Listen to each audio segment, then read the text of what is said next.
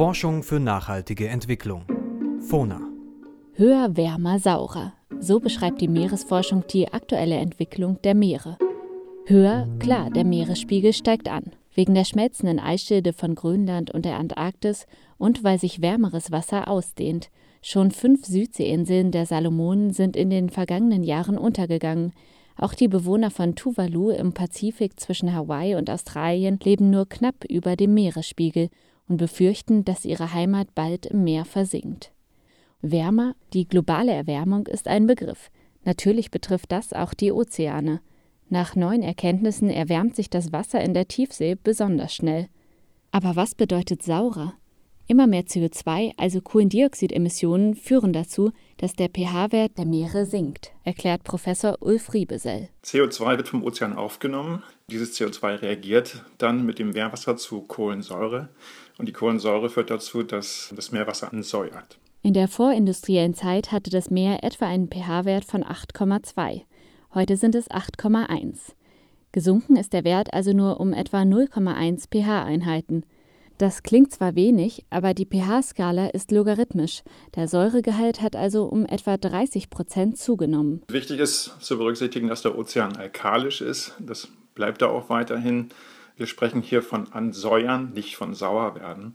Der Ozean wird also nie sauer, aber er wird allmählich saurer. Riebesell ist biologischer Ozeanograph am Geomar Helmholtz Zentrum für Ozeanforschung in Kiel und koordiniert das Forschungsprojekt BioAcid. In dem Projekt erforschen Wissenschaftler von Forschungseinrichtungen aus ganz Deutschland im Auftrag des Bundesforschungsministeriums die Ozeanversauerung. BioAcid stellt sich die Frage, welche Konsequenzen hat Ozeanversauerung auf das äh, Leben im Meer. Wir haben begonnen damit, erst einmal die Effekte auf Organismen uns anzuschauen. Da gibt es mittlerweile viel Information. Wir wissen, wie einzelne Organismen reagieren. Aber die großen Fragen sind eigentlich, wie sind Lebensgemeinschaften, Ökosysteme im Meer beeinträchtigt durch Ozeanversauerung? Am Ende der Kette soll natürlich dann stehen, wie beeinträchtigt Ozeanversauerung und die Folgen im Meer uns Menschen direkt. Das Projekt BioAcid hat im Jahr 2009 begonnen und kann bereits einige Antworten auf diese Forschungsfragen geben. Was wir mit Sicherheit sagen können, ist, dass sich die Lebensgemeinschaften im Meer verändern werden. Die Artenvielfalt wird mit Sicherheit abnehmen. Viele Organismen werden unter Ozeanversauerung nicht mehr ihre ökologische Nische behaupten können. Ein ganz wichtiger anderer Aspekt ist, dass ähm, wichtige Ökosysteme, die auf äh, kalkbildenden Organismen beruhen, wie zum Beispiel ähm, Korallenriffe, werden in der Form wahrscheinlich bei fortschreitender Ozeanversauerung nicht mehr intakt bleiben.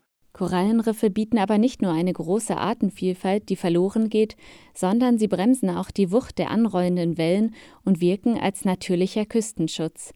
Kalkbildende Organismen wie Korallen und Muscheln können im saureren Wasser ihre Kalkskelette und Schalen nicht mehr so gut bilden. Das gefährdet auch viele Schnecken und Stachelhäuter wie Seesterne. Einen weiteren Aspekt der Ozeanversauerung erforscht Professor Thorsten Dittmar vom Institut für Chemie und Biologie des Meeres, kurz ICBM, an der Universität Oldenburg. Er untersucht, ob die Ozeanversauerung einen Effekt auf die Moleküle im Meerwasser hat, gelöstes organisches Material. Eine amerikanische Fachzeitschrift bezeichnete Dittmars Forschungsgegenstand als The Tea of the Sea, den Tee des Meeres. Im, Im, gelösten organischen Material im Meer ist etwa so viel Kohlenstoff gespeichert wie aktuell in der Atmosphäre als CO2 und mehr gespeichert als in der gesamten Vegetation auf der Erde zusammengenommen. Also es ist ein sehr großer Kohlenstoffspeicher. Und wir haben die Hypothese aufgestellt, dass durch Ozeanversauerung die Größe dieses Kohlenstoffspeichers äh, beeinflusst werden kann. Die unsichtbaren gelösten Moleküle werden im Meer von Mikroorganismen wie Bakterien und Plankton umgesetzt, quasi verdaut. Wie viel Kohlenstoff im Meer gespeichert ist, hängt also damit zusammen, wie gut die Mikroorganismen das gelöste organische Material umsetzen können. Genau das haben Dittmar und seine Forscherkollegen in Experimenten im Meer unter die Lupe genommen. Es waren zehn sehr große Experimente, wo fünf Experimente angesäuert waren, sprich den Kohlendioxidgehalt von in 100 Jahren gehabt haben. Die anderen fünf waren Kontrollen. Dort haben wir dann über drei Monate hinweg die mikrobiellen Gemeinschaften verfolgt, die Algenentwicklung, die Bakterien. Dann haben Dittmar und sein Team analysiert, welche verschiedenen Substanzen im normalen Meerwasser und im angesäuerten Wasser vorkommen, woraus der Tee des Meeres genau besteht. Dazu untersuchen sie Wasserproben mit dem höchstauflösenden Massenspektrometer der Welt, das in Dittmars Labor im ICBM in Oldenburg steht. Das ist ein lautes Geräusch, das sind die Vakuumpumpen, die uns das Massenspektrometer freipumpen. Wir können nur im hohen Vakuum messen. Dittmar hält eine Probe von der letzten Fahrt mit dem Forschungsschiff Sonne in die Höhe.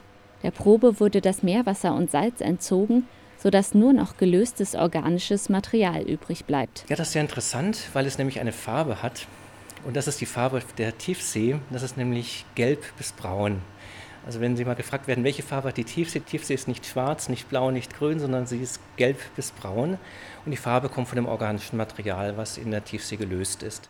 In den zehn groß angelegten Versuchsreihen haben Dittmar und sein Team gemessen, ob Ozeanversauerung einen Einfluss auf Mikroorganismen hat, insbesondere darauf, wie viel gelöstes organisches Material die Bakterien produzieren und umsetzen was direkt damit zusammenhängt, wie viel CO2 die Meere speichern können. Für dieses Experiment kamen wir zu der Schlussfolgerung, dass es keinen messbaren Effekt der Ozeanversauerung hat. Also im Einzelnen hat es bestimmten Einfluss. Wir wissen, dass Ozeanversauerung nicht harmlos ist, aber auf die Größe und die Zusammensetzung des gelösten organischen Materials, soweit wir das bis jetzt wissen, hat es keinen Einfluss.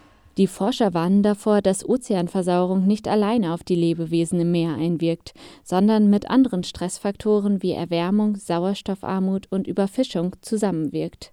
Ulf Riebesell ist besorgt, dass sich die Meere auf einer geologischen Zeitskala betrachtet so rasant verändern, dass sich die Tiere und Pflanzen nicht rechtzeitig darauf einstellen können. Wir haben diese Geschwindigkeit an Versauerung im Ozean in der Erdgeschichte so noch nicht erlebt. Zumindest nicht für die letzten 55 Millionen Jahre. Und das ist der Zeitraum, in dem die meisten Organismen, die heute im Ozean leben, sich äh, evolutionär entwickelt haben. Wir sprechen aber davon, Natur kann sich anpassen. Ja, das stimmt. Aber die Zeitskalen, auf äh, denen dieses stattfindet, sind derart kurz, dass wir befürchten müssen, dass Anpassung wirklich nur wenigen Mikroorganismen als Ausweg bleibt. Viele werden das in der kurzen Zeit nicht schaffen. Die Wissenschaftler sehen nur einen Ausweg. Wir Menschen müssen unsere CO2-Emissionen reduzieren. Nur so können wir eine unserer wichtigsten Ressourcen erhalten. Intakte Ozeane.